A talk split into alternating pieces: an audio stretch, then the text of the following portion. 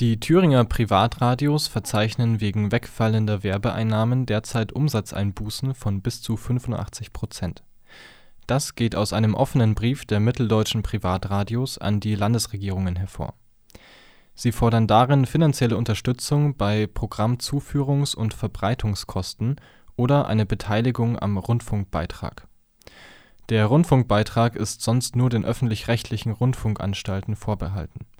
In Thüringen gibt es drei private Radiostationen: Landeswelle Thüringen, Antenne Thüringen und Radio Top 40, das im Haus von Antenne Thüringen produziert wird.